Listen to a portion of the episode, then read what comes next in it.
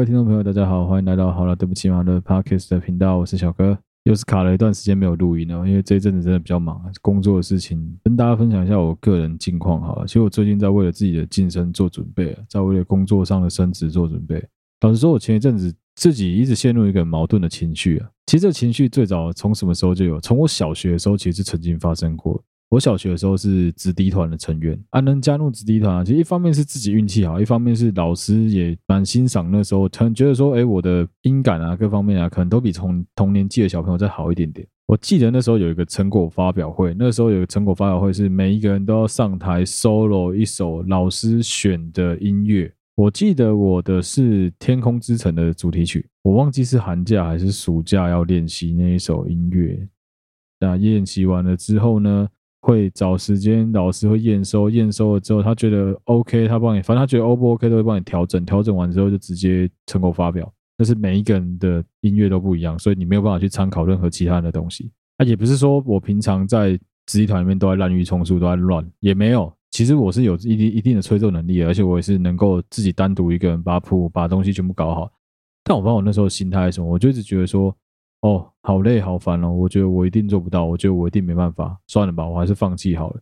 突然间那时候就有一个这么消极的想法，就想当一个 quitter，想觉得说算了啦，我就放弃吧，反正就这样子，事情摆着，总会有想办法能够解决吧。我就不管了，不管了。小学的我就有这么消极的态度，我觉得真的是蛮得瑟，干跟小丸子一样。最后是老师没辙了，我记得是要验收了吧？他发现说，干我连第一段都还不会吹，我连开头的哒哒哒哒哒哒哒。完全不知道在冲啥小，我就听不懂，然后谱也不会看哦，就突然间，以前对谱是直接看就知道说，哎，要怎么吹，但那一阵子就不知道为什么指法看不懂，谱也不会干，突然间整个人大宕机，就跟失忆了一样。哇，我那时候真的好想好想放弃，好想就这样直接离开。最后是那个音乐老师，他真的很屌，他就带着我一句一句的练，一句一句的把东西弄熟。啊，其实我也是一个本来在音乐方面，其实我相信我是有一点点天分的，只是说后来我都没有再继续练习天音乐的东西了。很快啊，我记得我们才练了一个下午，干整首曲子我已经背得滚瓜烂熟，最后可以 solo，在台上可以 solo。我当然一直都相信机会是留给准备好的人，所以说对于我这么一个就是都完全没有在准备晋升，以当时啊，我就觉得说自己就完全没有在准备晋升这件事情，我只是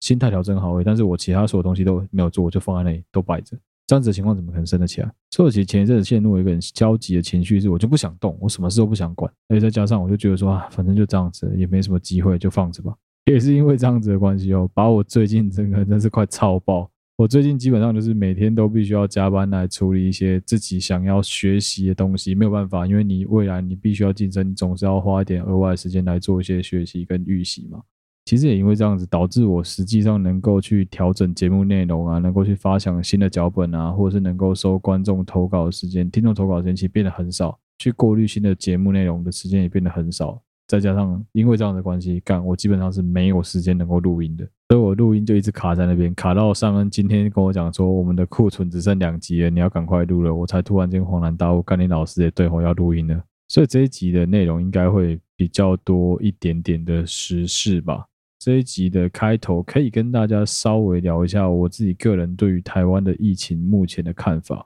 我记得我是去年休假待台湾，那个时候台湾的疫情刚解除一阵子，简单说就是已经没有这么严重了。那时候回到台湾的气氛是这样子，那时候回到台湾，其实你走在路上，你可以感觉到有一些人还是很紧张，像我女朋友他们都还是很紧张，但是其实有很多人是已经没有在戴口罩，他们就觉得没那么严重吧，就没有在戴口罩。老实说，像我自己也是属于那种当时就会觉得说，干戴口罩很麻烦那一类人。但这边其实有一个我自己的观点想跟大家分享。一旦你在路上看到了一个没有戴口罩的人啊，其实我觉得就跟你在房间里面看到小蟑螂、看到小强是一样的道理。你看到在街上看到了一个人，代表他背后有好几千个人、好几百个人是没有在戴口罩的，几乎所有人都把这件事当成常态。也因为这样子啊，其实这一次突然间一口气爆发出这么多人感染，我。真的没有非常的意外，因为毕竟台湾人真的松懈了太久了。现在才去怪华航的机师说他们怎么样怎么样啊，什么法规规定啊什么。我跟你讲，人家都是照着规定走。如果说人家是没有照规定走，结果导致很多人大规模感染，那那个人真是该死。但人家也是照着改变了的规定在走，我觉得你也没有什么好去 judge 们那些人的。无奈啊，很无奈啊，每天又看到数字这样子一直爆啊。但我真的觉得，其实跟其他国家相比，台湾的处境好非常多。我记得前几天我们在泰国曼谷吧。泰国曼谷的卫生检疫官员来跟我们做访问，来跟我们聊一聊。在跟我聊天的过程中，他有跟我讲说，现在泰国曼谷疫情非常的严重。他讲了一个时间单位，我没听清楚。后面接着 three thousand，后面接着三千。我本来心里面想的是，妈的，一个月三千人是蛮多的啦。结果后来呢，我等他离开之后，我去翻了一下新闻，发现没有，是一天三千人。很多欧洲国家也是，你现在去看到新闻媒体之所以没有在报道欧洲国家什么大规模感染的新闻，纯粹只是因为他们什么叫 under control，他们认定上的 under control 是比之前好很多，就算 under control。可是你现在实际去看欧洲各国每天的感染人数，没有一个国家比台湾低的，全部都比台湾更高了，很正常，因为他们真的没有办法完全的控制住，他没办法像台湾一样。所以我一直都觉得，其实台湾真的很厉害，在这方面大家真的要多加油。该怎么做就怎么做，听政府的，好不好？防疫真的是要靠你我了，没有其他方法了。该戴口罩戴口罩，该勤洗手勤洗手，出去外面口罩就戴起来啊。人人与人保持一定的距离，真的不要再连接了，好不好？刚我说觉得人连接这个说法真的很厉害啊。既然提到人与人的连接啊，我一定要讲一下，就是在最近呢，我们原本跟我们一起工作的实习生已经休假了。先简单聊一下这个实习生的背景好了，他是一个大四的应届实习生，所以他是在校的身份来我们公司实习。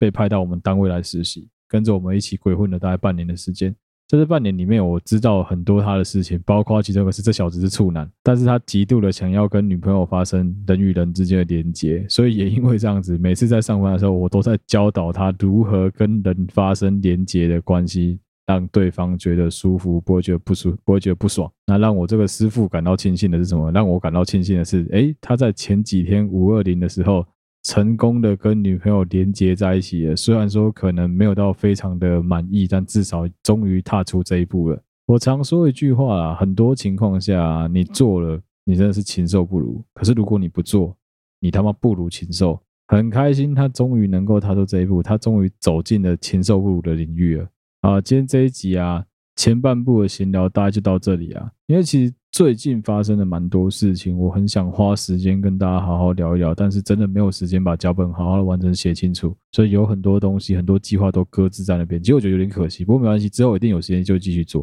今天节目的中段要跟大家聊一个我自己算是追踪很久的一个投稿。这个投稿的听众啊，其实老实说，他算是我的朋友，他是我人生中某一个朋友圈的朋友。事情不是发生在他身上，事情是发生在我们的共同的另外一个朋友身上，但这件事情实在是太吊诡了，而且。因为我自己觉得牵涉到太多层面的问题啊，但我们今天会从好几个角度来聊一聊这整件事情的来龙去脉。要讲到这个人之前呢、就不得不说一下，我们之前的主题曾经有聊过家暴，我们又聊过恐怖情人。但我们之前其实一直以来啊，台湾人不管台湾人啊，其实一般人的观念里面啊，比较真的是我们的传统思想很容易会听到的都是男生男尊女卑，所以常常会有一个观念是。男生很容易会去欺负女孩子，大部分家暴的、被家暴的都是比较弱势的，通常都是女生啊。比较强势的会去对人家施暴加害者，通常加害人都是男生比较多。但今天这个例子很特别，被家暴的跟家暴的这两个角色是直接对调的。被恐吓的啊是男生，恐吓人的居然是女孩子。其实我那时候听到的时候，我自己的心里面想法是啊，怎么会？不是好好的吗？好，接下来就跟大家分享一下这整个故事来龙去脉好了。今天故事的男主角我们叫他 V，女主角我们叫他 Y。这整个故事是这样子的：这个 V 呢，他们家里面其实算是一个还蛮富裕的中产阶级的家庭，也在台湾拥有一个还不错的传统产业。V 是独生子，他在家里面基本上算是要什么有什么。从我们念认识他的时候就是这样，他真的算要什么有什么。其实是有一点点纨绔子弟的味道，但其实。没有那么明显，因为他蛮宅的，他不是一个那种传统型的夜店那种纨绔子弟，他是比较宅的这种类型啊。还有一个很酷的是，他跟他女朋友是在玩线上游戏的时候认识的。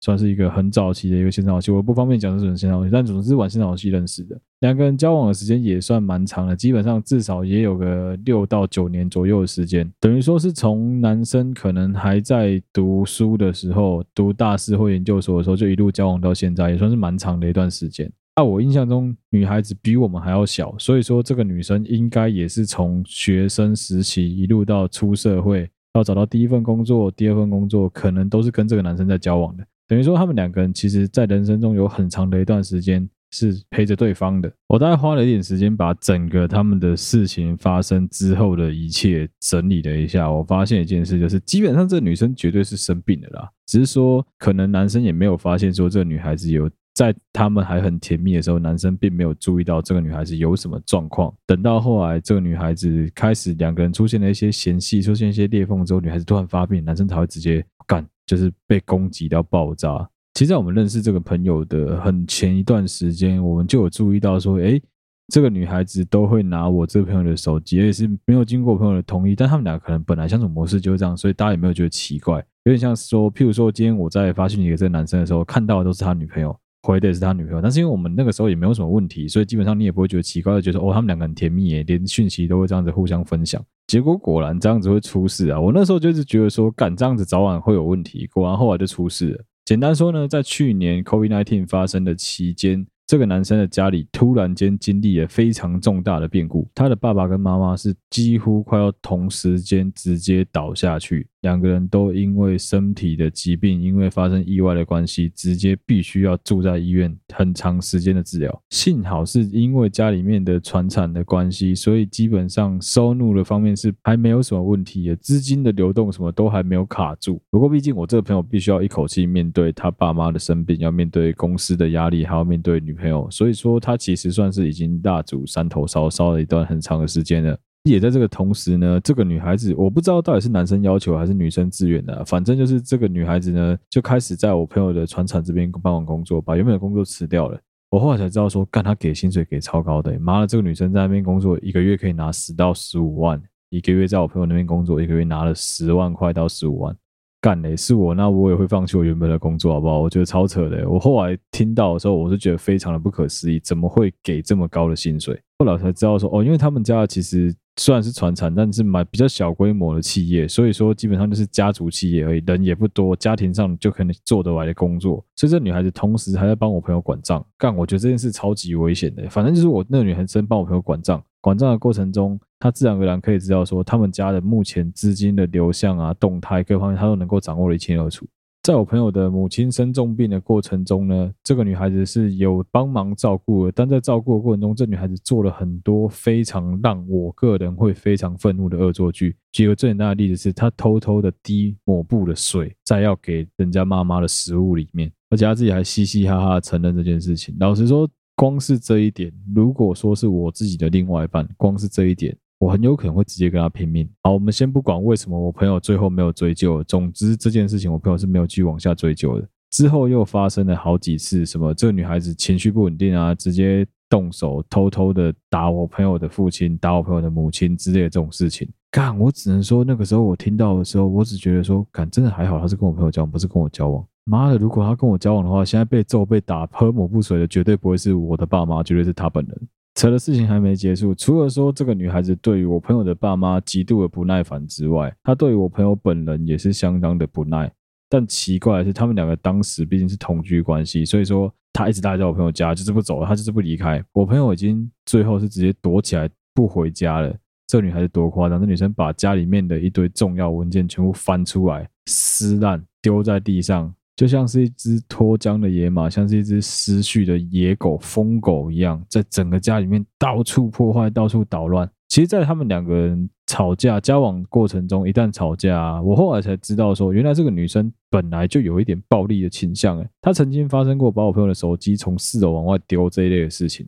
这不是通常听到都是相反过来，都是男生把女生东西丢出去吗？就是女生这样丢男生东西，男生也无所谓。我这男生朋友的个性其实蛮像温水的，他就是一个很温很温的人，也没有什么脾气，他也就是宅宅的，他不会跟人家去争论什么东西。所以我才是因为这样子的关系，他对他女朋友真是百般容忍，他就也没有什么脾气，也不会去跟他女朋友真的生气或怎么样，最多就是跟我们周围的几个朋友抱怨这件事情，就这样子而已。但是最荒谬、最让人家觉得麻烦的是，因为这个女生是掌握我朋友的手机，她能够看到他的群主，能够看到他跟我们所有人的对话，所以变成说连言论都被控制住了。干，哎，我真的觉得这剧本整个相反，性别整个相反过来。他真的就只差不敢揍这个男生而已，因为可能也打不赢啊，所以他不敢打这个男生而已。不然的话，基本上能做的他基本上都做了。他最让我看到觉得几个很荒谬，就什么把吉他弦割坏啊，把东西丢得满地都是啊。有一个真的很扯的是，我一直在想说，妈的，你在摆魔法阵吗？这女孩子把他们家里面的刀具摆在我忘记是床上、桌上还是椅子上，反正就摆在我朋友的家具房间的家具里面，摆一排，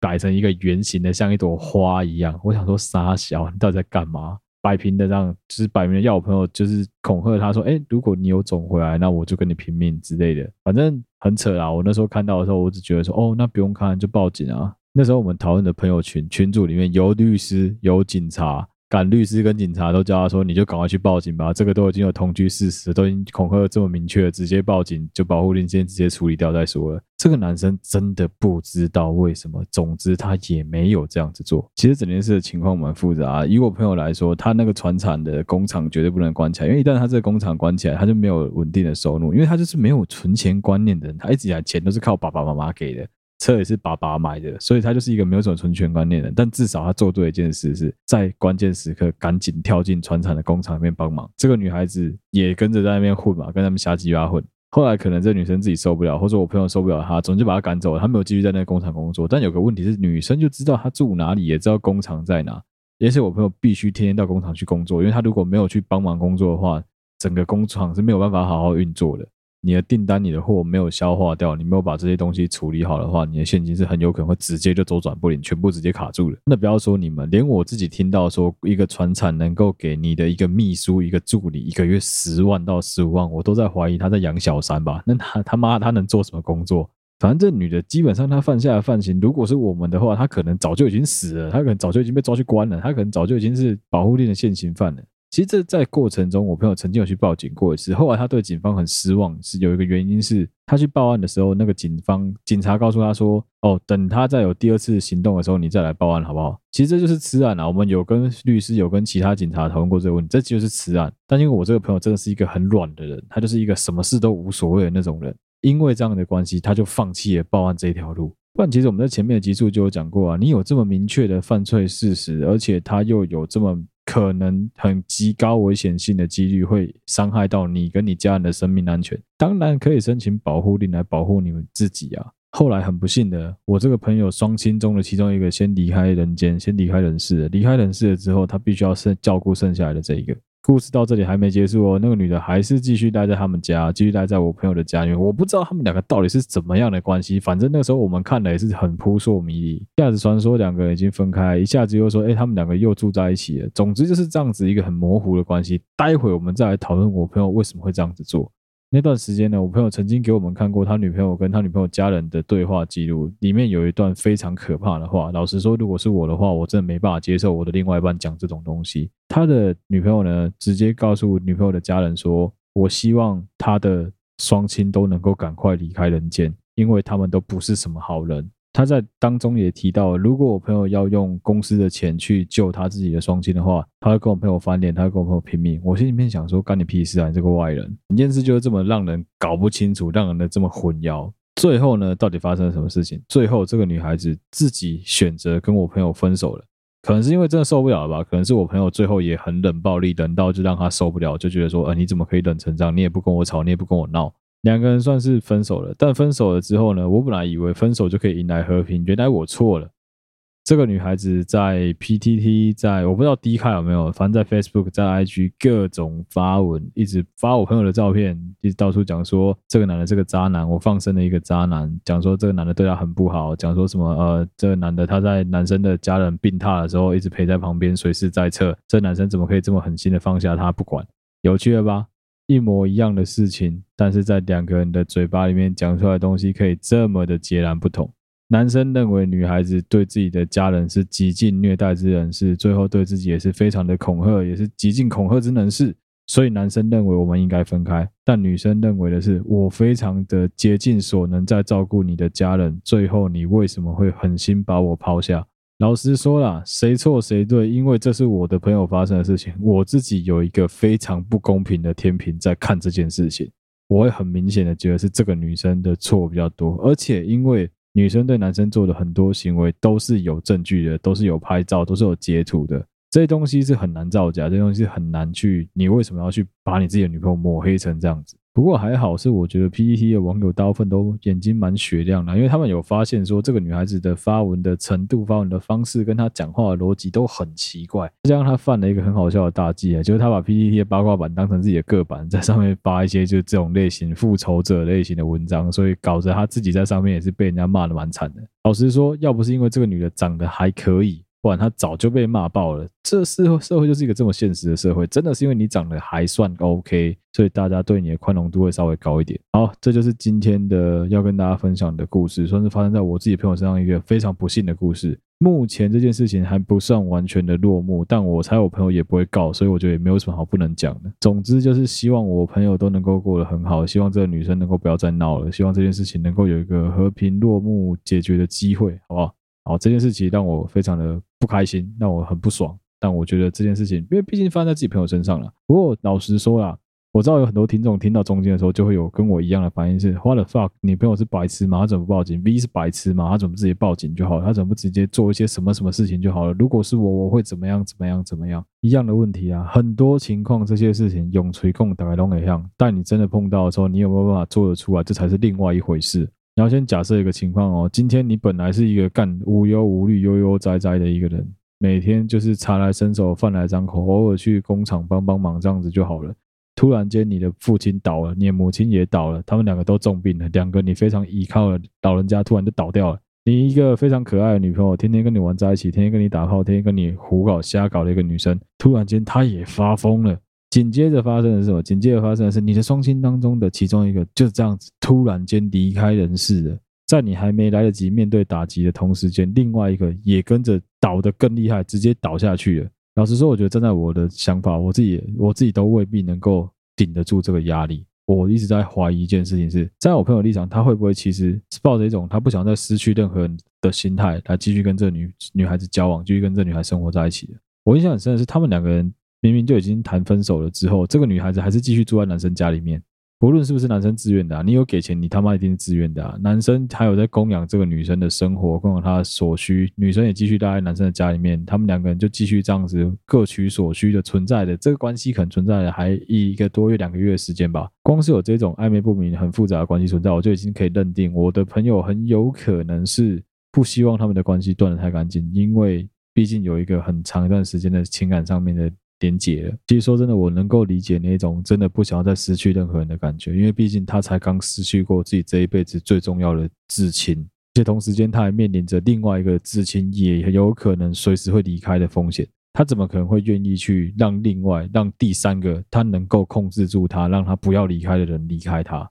其实我也是到这几天才知道，说原来这个女生一直都知道自己在这方面是有一点状况的，她是有这方面的精神疾病的。他一直都知道自己是有一点心理问题的，但我一直都觉得你自己知道自己心理上面有问题，但你不选择就医，你选择用这样子的方式来伤害你自己爱的人跟爱你的人，这是一点都不公平的。这样说起来，我还觉得妈的，我朋友怎么这么佛啊？他怎么会接纳这个女生这么长一段时间啊？其实这件事情可以站在几个角度来做讨论了。认真回想起来啊，从他们两个在交往的很初期，其实就有一些征兆能够看得出来，这个女孩子是有一点状况的。举个简单的例子哈，这个女孩子对于她的另外一半可能是充满不信任感的。这个当然换另外一个方法说，就是说啊，她对于另外一半是比较没有安全感的。怎么看得出来呢？基本上我们在跟这个我这个朋友聊天的过程中，我们如果是传讯息啊，或者在群组发任何东西啊。这个女生都会看得到，怎么叫这个女生都会看得到？夸张到什么程度呢？夸张到如果说我是要发讯息给这个男生，通常回讯息的都是这个女孩子。毕竟手机是一个比较私密的东西啊，对我来说，可能对一般人来说都是这样子吧。手机是一个比较私密的，手机不像是家用电话，是哦。可能你在忙的时候，你家的小朋友、你家的其他亲戚朋友会帮你把电话接起来之后说，那个谁谁谁在忙，你可能要等一下，不是吧？手机是一个相对来说比较私密、隐秘性更高的东西吧？这样子的一个装置，结果每次我们在发讯息给他说，都是他女朋友在回的，其实就会有一种让人家感觉到，我朋友的在某一方面的言论啊，甚至是跟朋友交往啊，各种的关系都是被他女朋友。控制住了，不要说控制，至少他女朋友是都能够看得到的，不论他是自愿或非自愿。当然了，在感情当中碰到这种状况啊，我个人都一直认为就是一样一个原则，双方沟通好就好。所以说，为什么我从来没有去讲说什么啊？你们好奇怪，你们怎么会这样子做？我觉得是我个人觉得奇怪，但不代表他们两个人觉得奇怪。事实也是他们两个人在当时相处，你看他们可以用这样子的方式相处了八年，可能九年、十年的时间，相处这么长的一段时间。都相安无事，这就表示说两个人都是适用于这个方法的。的确有可能在最后一刻，我朋友突然间觉醒了，他突然间不希望他的女朋友再用这样子的方式来对待他了，所以才导致说，哎，这一切直接崩盘嘛。讲个干的，就是我觉得啊，这这一切其实都是有迹可循的，只是说，当你浸淫在这这一个很舒适的环境当中，你并不会去考虑到这么远的事情，你不会去想到说。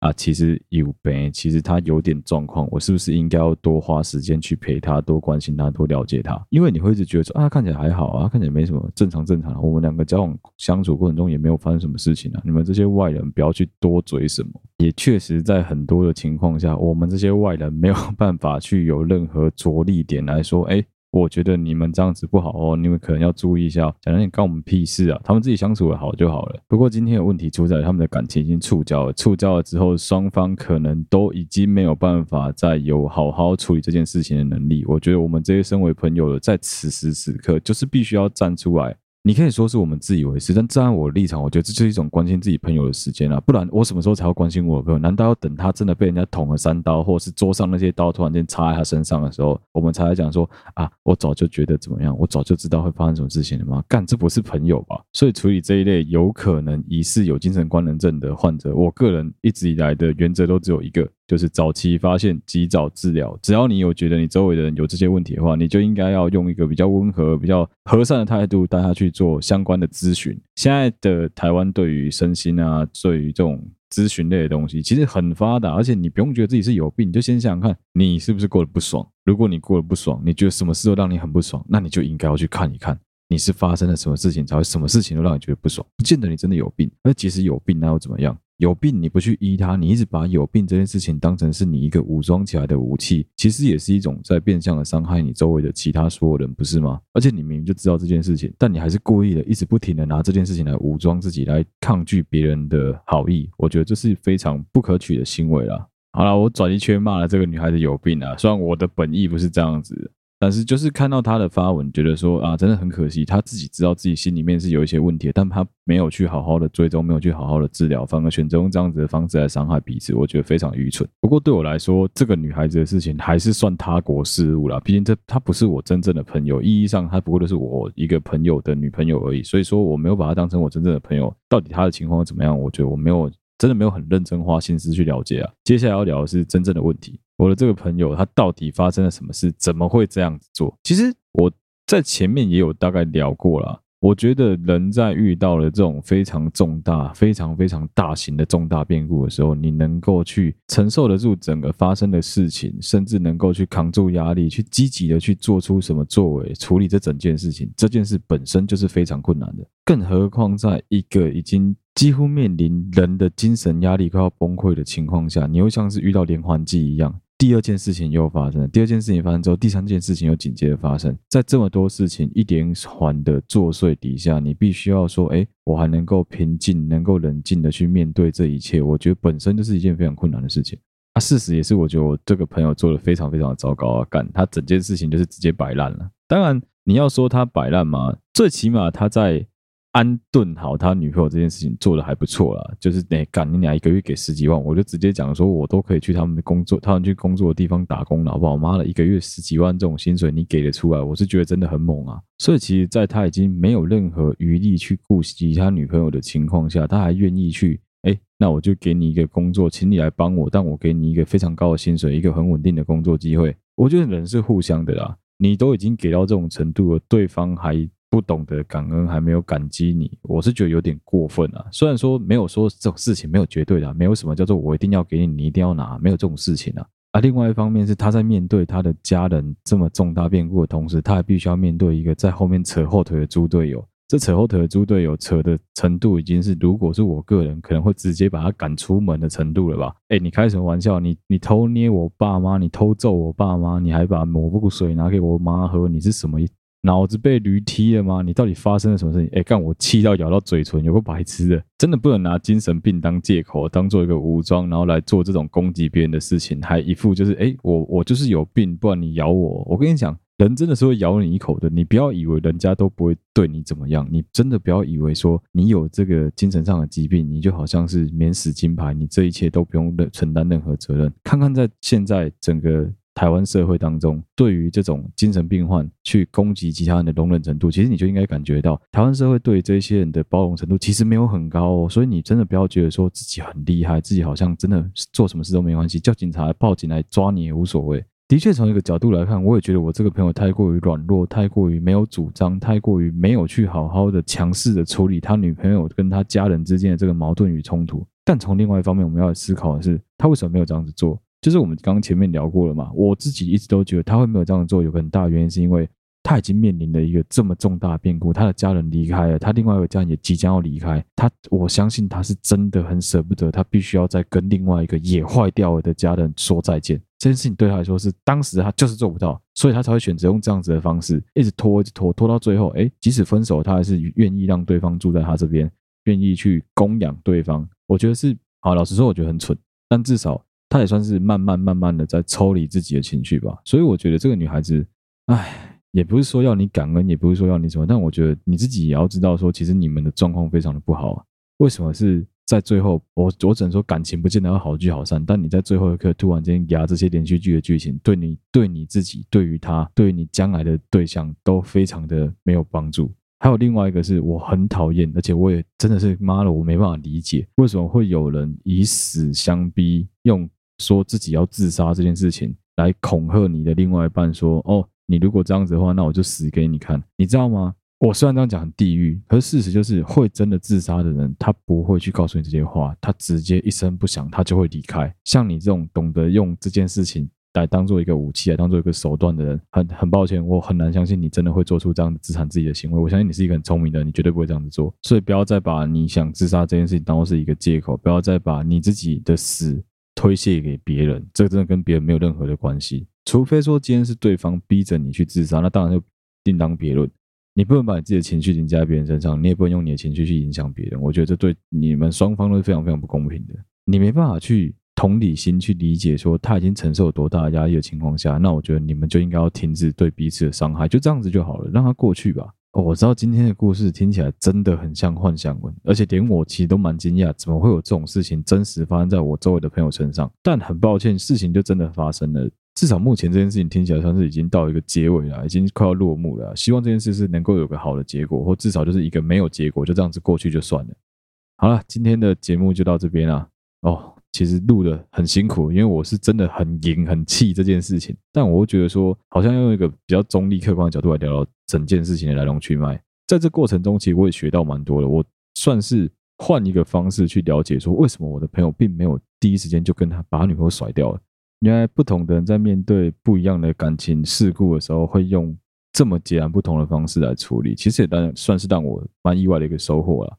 好，这一集的内容就到这边了，希望大家会喜欢。如果你有任何投稿想要投稿给我们的话，欢迎你透过好对不起嘛的 Facebook 粉丝团或是 IG 的页面去分享给我们。我们 Facebook 粉丝团跟 IG 都欢迎大家去按赞、订阅、分享。有任何最新的消息都会在那边发布。如果你现在收听 Podcast 的平台是 Apple Podcast 的话，欢迎你帮我们不要吝啬你的手指，五星帮我们按赞刷起来。谢谢大家的收听，我是小哥，我们下期再见啦，拜拜。